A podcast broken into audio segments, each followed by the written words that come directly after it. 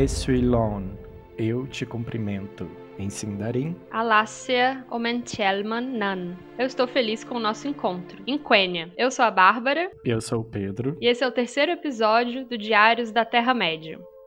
No episódio anterior, a gente falou só sobre os Valar, e como vocês puderam ver, é muita coisa, muito nome, muita relação. Então, por isso a gente separou um episódio só para eles. E agora a gente vai falar também sobre a continuação do Valaquenta, que é sobre os Maia e sobre os inimigos. Isso mesmo. E antes da gente começar, temos que desejar Happy Hobbit Day a todos vocês. Nós estamos gravando hoje no dia 22 de setembro e é, como vocês devem se lembrar, o aniversário do Bilbo e do Frodo. O Bilbo Bolseiro nasceu no ano de 2890 da Terceira Era, e o seu herdeiro, Frodo Bolseiro, nasceu no ano de 2968 da Terceira Era. E aí, amigo, você tomou o seu segundo café da manhã hoje para comemorar? Amiga, eu mal tomei um, na verdade, então assim.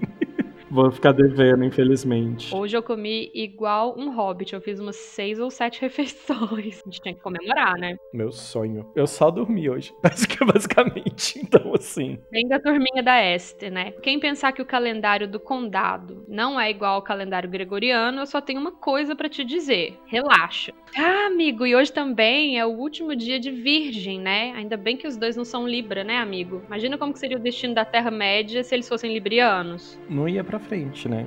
Apesar de que o Frodo é um pouquinho libriano, né? Indeciso pra caramba. Você acha, amigo? É porque eles estão, tipo, no, na virada, né? Você que entende mais disso que eu, assim. Sim, mas é que o Frodo é bem indecisozinho, né? O Bilbo já era um pouquinho mais assertivo. Mais metódico também. Se não fosse o Sam. Se não fosse o Sam. Exatamente. Então, outra coisa que eu queria falar um pouquinho também, antes da gente entrar no Valaquenta, a gente tem feito algumas alegorias, algumas comparações a outras mitologias, enquanto a gente tá explicando e comentando sobre sobre, sobre as obras do Tolkien, né? Sobre o, Silmarillion especificamente, porque a gente começou agora. Vale lembrar que o Tolkien ia odiar a gente por a gente estar tá fazendo isso, porque ele não gostava dessa história de alegorias. Porém, como o nosso papel aqui é entrar numa discussão e ajudar vocês e a gente mesmo a entender e absorver um pouco melhor todos esses nomes, todas as figuras, toda a organização do universo da Terra-média, nesse começo da criação de tudo, eu acho muito válido a gente fazer essas comparações, porque ajuda também guardar isso e entender um pouquinho melhor. Tava comentando com um amigo meu, ele até me lembrou isso, eu achei super bacana. No final da vida, o Tolkien, por mais que ele utilizasse alegorias, ele falava que ele já não sabia mais se ele estava fazendo uma alegoria ou não enquanto ele construía a obra dele, porque ele já estava velho mesmo esquecendo as coisas. Então tanto faz.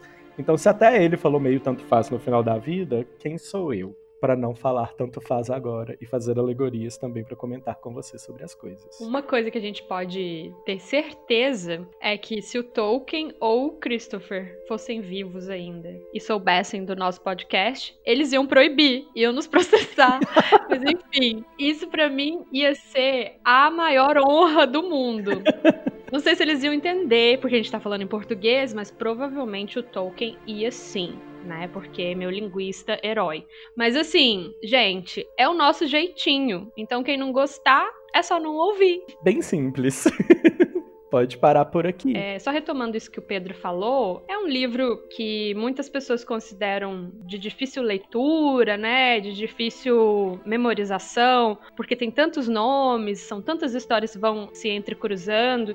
Então, por isso que a gente faz é, essas brincadeiras e tal, porque isso ajuda a gente a se lembrar, né, amigo? São todas essas referências que a gente faz, ficam mais fáceis esse processamento de tanta informação, de tanta coisa que aconteceu no começo, né? da história da Terra-média. Então, por isso que a gente faz essas brincadeiras e tal, porque a gente acha que assim fica mais fácil para nós mesmos e também para quem tá nos acompanhando. A gente tenta ainda manter aqui o nível de civilidade, né, amigo? Nas nossas piadas, mas é isso. Algo mais a acrescentar? Tem uma outra coisa também que eu acho legal a gente pontuar essas essas correlações entre mitologias com a mitologia criada pelo Tolkien, porque mostra que mesmo a mitologia da Terra-média, por mais original que ela seja e por mais única que ela seja, porque ela é extremamente única em sua escrita, em sua criação, em sua forma, em tudo que ela propõe, ela ainda consegue se relacionar a outras outras mitologias, porque todas as mitologias elas vão trazer figuras recorrentes entre elas e isso não é ruim, né? A questão é que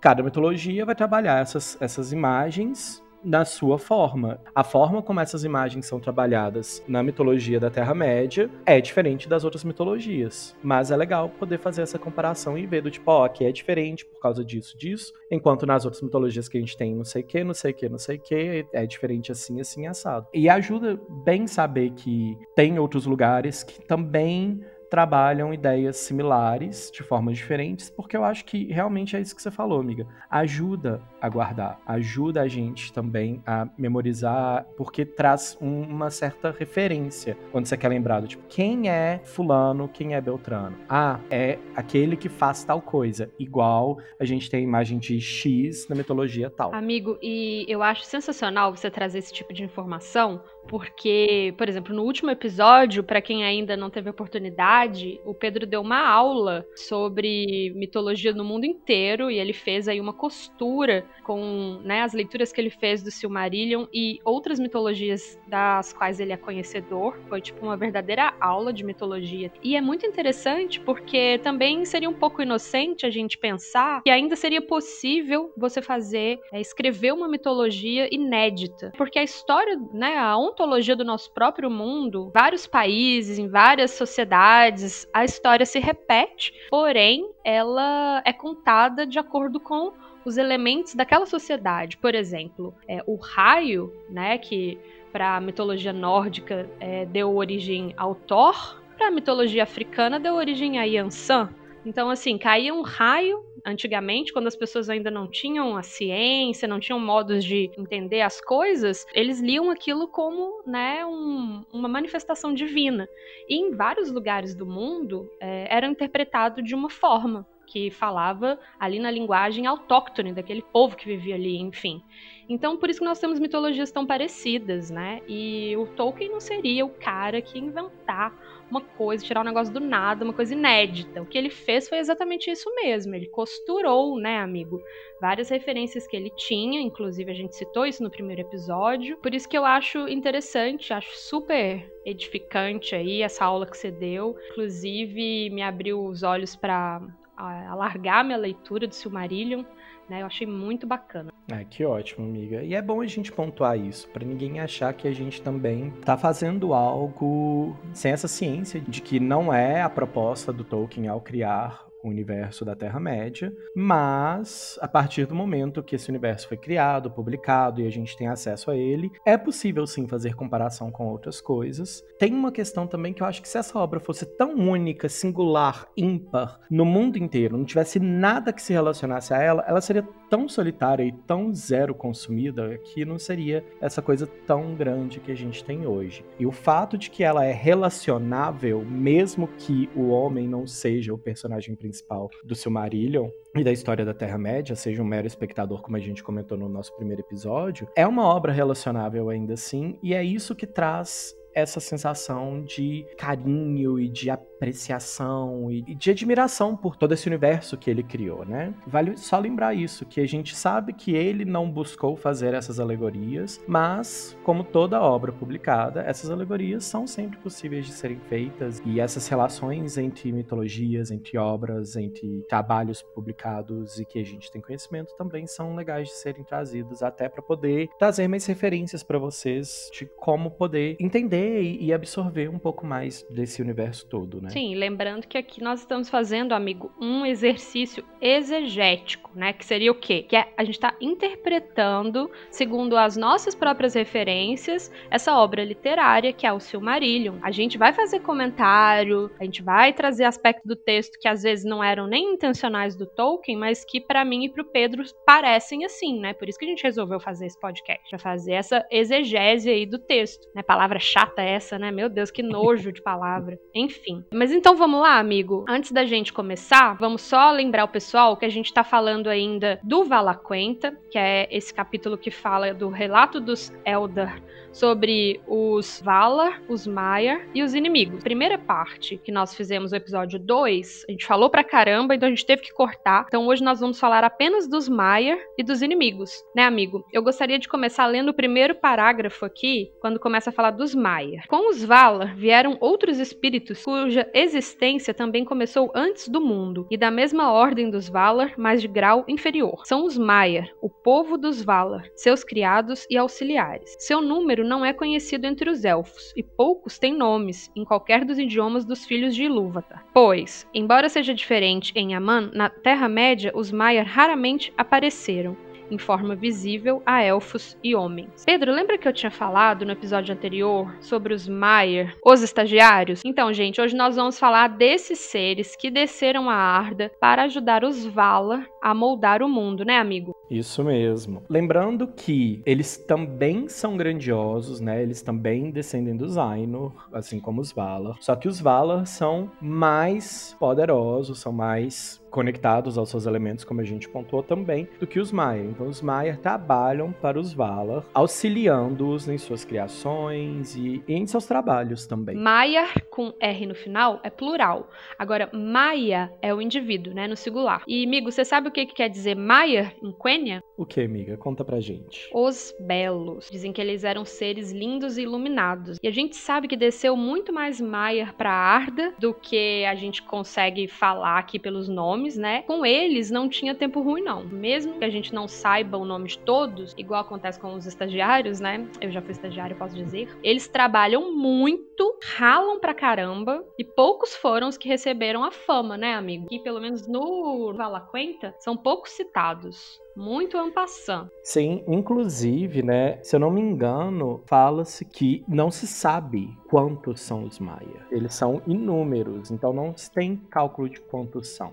Então seria até difícil que fosse colocado na obra todos eles porque não tem como colocar todos eles, né? E que muitos deles também não eram visíveis, né, amigos? Foram poucos que se tornaram visíveis, ou seja, que vestiram as roupinhas, né, para andarem, aparecerem, enfim. E desses que se tornaram visíveis, os que ficaram famosos também não são muitos. Antes da gente continuar, vale lembrar que os Ainur, eles são divididos em Valar, que são os mais poderosos, e Maiar, que são os menos poderosos. E aí, retomando o que eu falei lá no primeiro episódio, a gente poderia pensar nos Valar como como arcanjos e os Maiar como os anjos. Então agora a gente vai falar dos Maiar que foram citados no Valaquenta e as suas características. Bora, amigo. Então vamos falar dos Maiar que são citados. Se eu não me engano, a primeira Maia citada é Ilmare, a servente de Varda, e Eonwe, que era o arauto de Manwë. Antes, amigo, deixa eu só lembrar uma coisa, é que os Maiar, assim como os Valar, eles também eram conectados com os elementos naturais. Então, os Maiar que servem determinado Valar, por exemplo, também estão conectados ao elemento do seu mestre. Então, eles podiam ser, inclusive, associados a um ou mais Valar e eles geralmente tinham origens parecidas. Então, o Eonwe, que era o arauto do Manwë, e a Ilmare, que era a Aya de Varda, eles eram do mesmo, dos mesmos elementos de Manwë e Varda.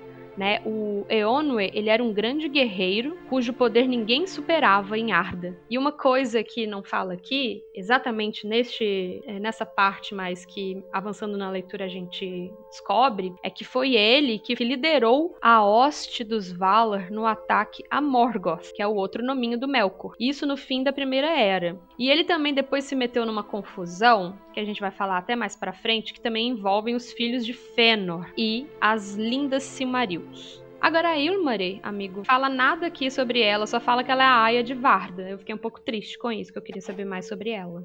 Amiga, inclusive eu pesquisei um pouco mais sobre a Ilmari, né? Uma das denominações para os Maiar também, vale a gente pontuar, que eles também são considerados os filhos dos Valar, tá? Então, às vezes não necessariamente eles serão Ainur. Também não, não achei muita coisa sobre a Ilmari, né? O nome dela tá relacionado à palavra Starlight em Quenya, né? O que mostra que ela é realmente do mesmo elemento de, de Varda. Realmente não, não achei muita coisa. Essa é a parte triste, porque eu também fiquei muito curioso, porque as ilustrações de Ilmaris são sempre muito bonitas. Essa é a minha maior reclamação sobre essa parte dos Maia. Tudo bem, eles são inúmeros, não dá para falar de todo mundo. Mas dos que foram mencionados, podia ter explorado um pouquinho mais, sabe? Porque eu fiquei tão curioso sobre cada um deles. Seria até bom para saber por que, que eles foram mencionados, né? Mas só voltando agora no, no conceito que eu acabei de falar, existe um, um conceito de que sim, os, os Maias são filhos dos dos Valar, né? Mas esse conceito de Valar ter filho e afins foi meio que abandonado posteriormente. Então a gente considera eles mais como serventes, aliados dos Valar do que filhos mesmo, tá? Mas se eles fossem ser filhos, ele mereceria filha de Manuel e Varda,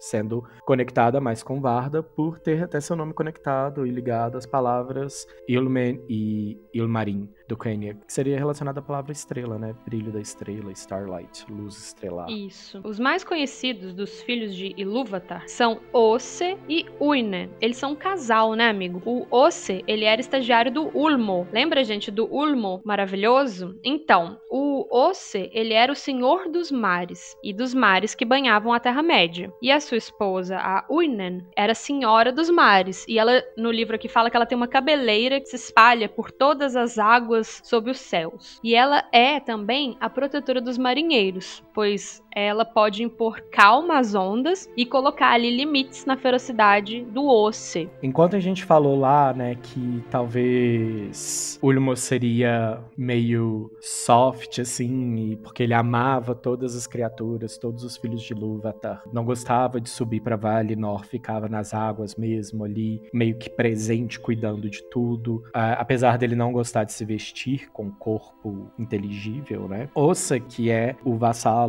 de Ulmo, ele é exatamente toda essa agressividade que a gente tem nas águas, né? Então, as tormentas, as grandes ondas em alto mar, tudo é fruto de Ose, é trabalho dele. E quem consegue acalmar ele é só Uinen, que é, igual você falou, a senhora dos mares, né? Ela ama também todas as criaturas que vivem nas águas salgadas e os Númenóreans, né? O povo de Númenor, eles adoravam Uinen como se ela fosse uma Valar, de tão querida que ela era. Curiosidadezinha, obviamente por Osse ter esse desejo de agressividade, ele foi seduzido por Melkor por um tempo e ele chegou a se virar contra Ulmo, né? Não só contra Ulmo, como contra os Valar no geral, porque Melkor mentiu ali, prometeu para ele todos os domínios de Ulmo, ele ia ter controle de todas as águas. Quando Osse se aliou a Melkor, o mar por muito tempo, rugiu e bradou e destruiu muita coisa. E aí, quando Aule foi até Uinen, Oinen foi e se propôs a acalmar Ose. E quando ela calma Ose,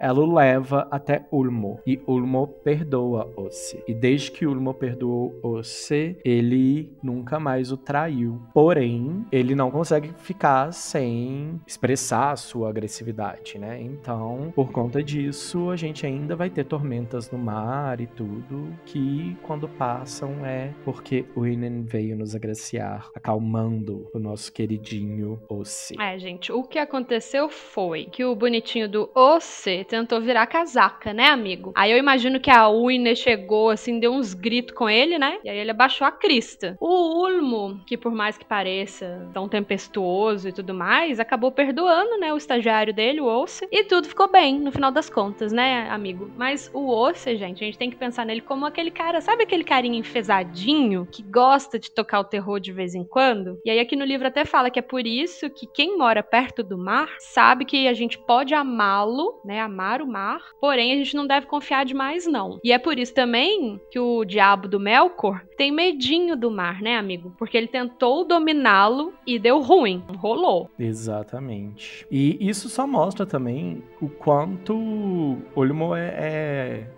neném, né? Porque se fosse eu, eu tinha, tinha sumido com, com Ossa naquela hora, sabe? Mas não, ele foi lá e perdoou e deu uma outra chance pro seu vassalo. Isso. Continuando aqui, o livro cita a Melian, que é a Maia que servia tanto Vana quanto Este, que é a dorminhoca, amiga do Pedro. Vocês lembram dela?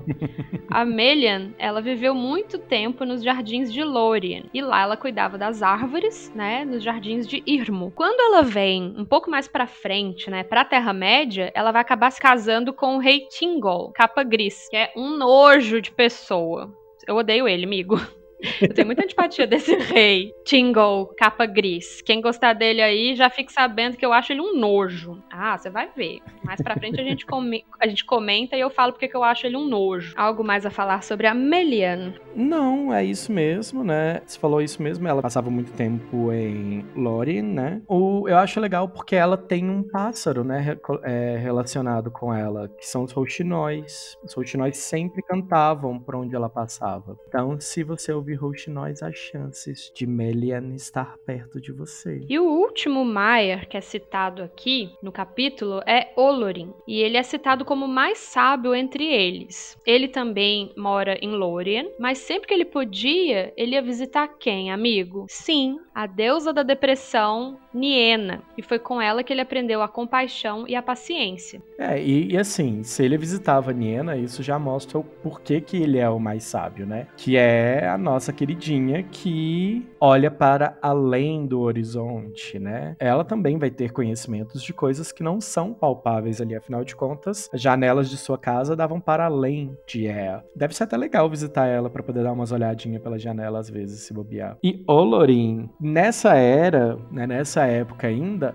ele não tem grande notoriedade, mas Olorin é o nosso querido Mitrandir, Gandalf. É o meu Maia favorito, amigo. Ele é sensacional. Quando ele ia visitar os filhos de Lúvatar, né, os elfos, principalmente, ele geralmente andava invisível ou disfarçado. Mesmo amando-os incondicionalmente, ele preferia andar dessa forma. Então é por isso que ele não tem tanta notoriedade nessa época, porque se ele tava lá, ninguém percebeu. E Olorin, gente, ele é um Istari. Os Istari eram Maiar também, né, que depois foram mandados à Terra-média. Eles eram emissários dos senhores do oeste, que são os Valar, né? E o Olorin, ele servia Manwë e Varda, né? E depois, no final das contas, ele teve um papel muito importante, né? Como todos nós sabemos, unindo os povos livres da Terra-média. Ai, amigo, ele é meu maior favorito de todos os tempos, Gandalf cinzento. Amo. Eu adoro ele também. Eu gosto principalmente depois que ele se torna Gandalf o branco, porque a escova que eles fazem nele no filme, eu acho ela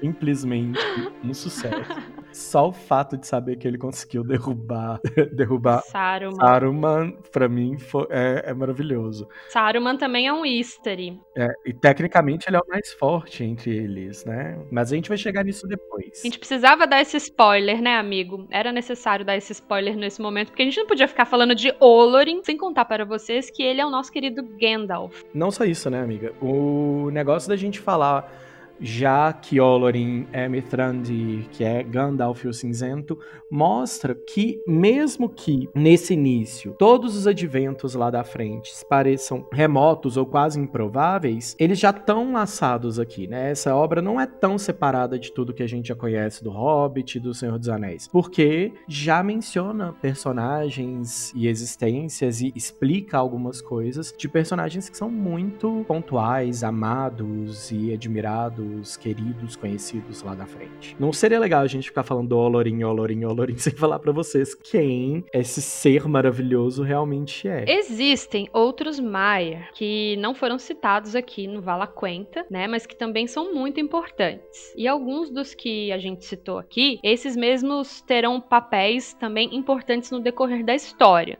Então, novamente, eles serão citados nos, nos próximos capítulos.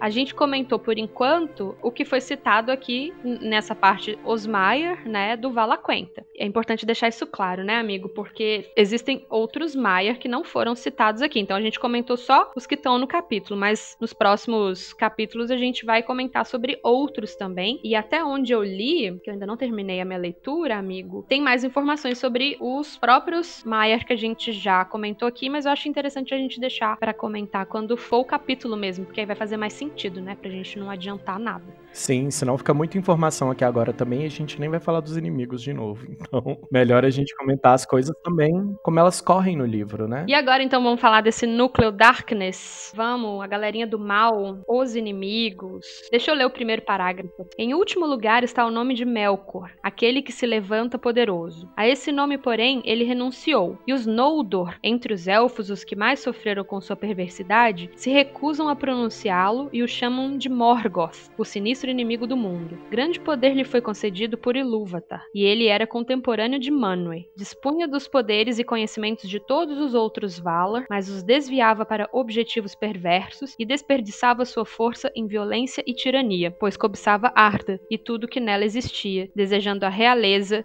de Manwë e o domínio sobre os reinos de seus pares. Oh, que pessoa legal. Vamos usar aí, amigo, uns adjetivos pro Melkor?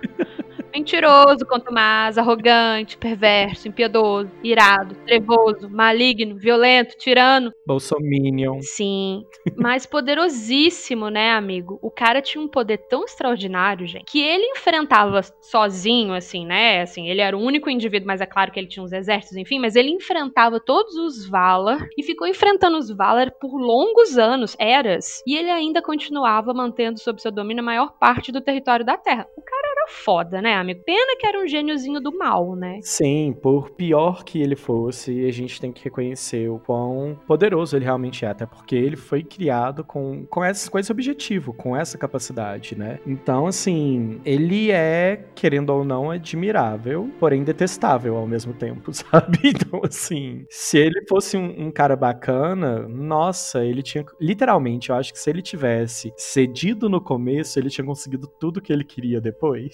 Foi uma leve, um leve rolê que leva, né, na arrogância, que deixou ele cego ali e fez ele perder tudo que ele podia ter conseguido. E ele não fez as coisas sozinho, né? Assim, é claro que ele começou tudo sozinho e tal, mas alguns Maia acompanharam ele, acompanharam o Melkor em seus planos de destruição, que foram aqueles Maia corrompidos por mentiras, ou aqueles que eram ambiciosos, que queriam os presentes traiçoeiros que o Melkor oferecia, né, amigo? Sim, e não só isso, né, amiga? É, vale lembrar que eles estão juntos, querendo ou não, em vivência antes mesmo da música, né? Eles são criados juntos, tecnicamente, já que a gente descartou a ideia de que os Maias são filhos dos Valar. É, alguns já tinham uma relação com Melkor, já tinham uma certa admiração. Para ele, como a gente pode ver na historinha dele com Osse, era mentir não era problema para poder corromper e trazer aliados ao pro seu lado, para ele poder conseguir o que ele queria. Tem muitos Maia, muitos Maia que seguiam ele. Eles não ganham tanta notoriedade, né? Tem alguns específicos que vão ganhar notoriedade, que são aqueles que realmente foram corrompidos, né? Eles deixam de ser chamados de Maia e são chamados de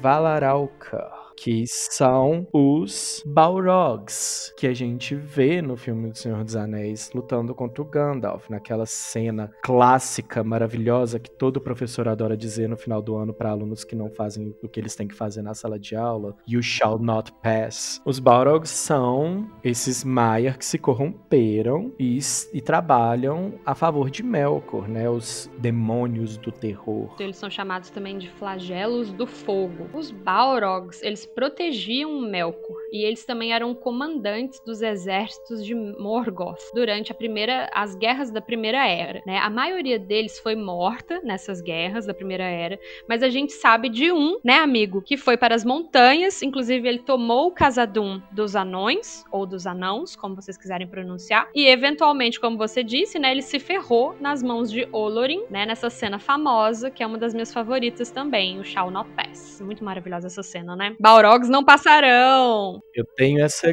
GIF salva para às vezes mandar em grupo de aluno. É ótimo. E o Maier, mais safado de todos, o mais safado, vira casaca, maldito, é quem, amigo? Quem que é Quem o nosso será? Maier? Quem será o nosso bonitinho, o nosso querido? Ele se chamava Myron, mas depois ele foi batizado com o nome de Sauron.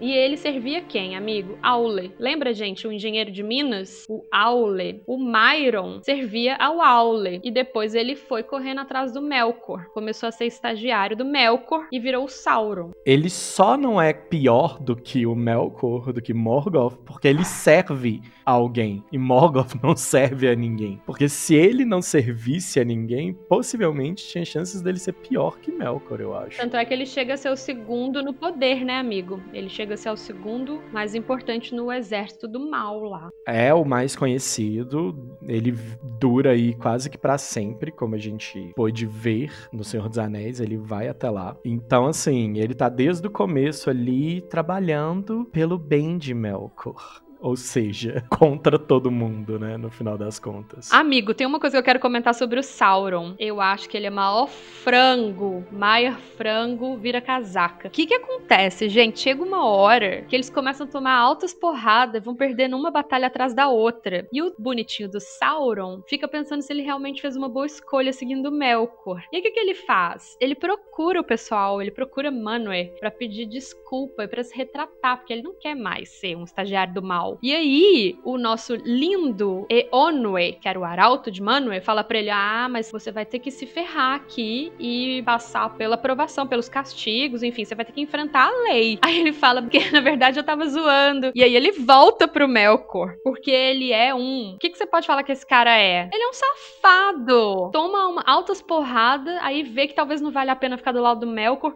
aí vem virando a casaca de novo pra voltar pro lado do bem. Aí quando falam pra ele, não, você vai ter que pagar agora por- pelas coisas que você fez, aí ele fala, não, era zoeira, tchau. Covarde. Ups, era trote, gente. Valeu. Pode sair pela porta da frente, né? Obrigado. Então, assim. É, o Sauron é péssimo, gente. E eu tô vendo aqui o tanto de nome que Sauron tem, que é absurdo. Anatar, Myron, Gorthal, Zigur, o Necromante, a Sombra, o Inimigo, o Terrível, O cruel. Aulendil, Tu, o Poder Negro, a, a Mão Negra, o Enganador, aquele sem nome. É, é assim. Pra mim é, para mim é Sauron o safado. Nossa senhora, ele era muito safado mesmo. Ele tem umas ilustrações muito bonitas também, amiga. Eu vou, vou contar isso pra vocês. Tem, Infelizmente. infelizmente. Infelizmente ele tem. Né? E eu acho que faz muito sentido que logo ele, tecnicamente o braço direito de, de Melkor, seja um Maiar que trabalhava pra Aule. Afinal de contas, né, os dois tinham ambições, Melkor e Aule, como a gente falou, ambições muito próximas. A forma de trabalhar essas ambições que era muito diferente, né? Não me surpreende, né, que logo um Maiar de Aule não, talvez não tenha ficado satisfeito com como Aule trabalhava e viu em Melkor a saída perfeita para trabalhar do jeito que ele quisesse. Bom, é isso, gente. Aqui termina o relato dos Eldar sobre os Vala, os Maiar e os inimigos. É o capítulo que a gente leu, o Vala Quenta. Hoje o episódio fica mais curtinho pra gente terminar esse, esse relato e a partir do próximo a gente já começa a entrar na- no Silmarillion mesmo. No Quenta Silmarillion, que é o que, amigo? A história da Silmarils. E aí o cap- primeiro capítulo que a gente vai ler é o capítulo 1, que chama Do Início dos Tempos. Então fica esse aí já o nosso o programado nosso quarto encontro, começando Quenta Silmarillion. Bom, a gente fica por aqui então. Muito obrigado por terem nos ouvido e Namarie. Adeus. Galo, boa sorte.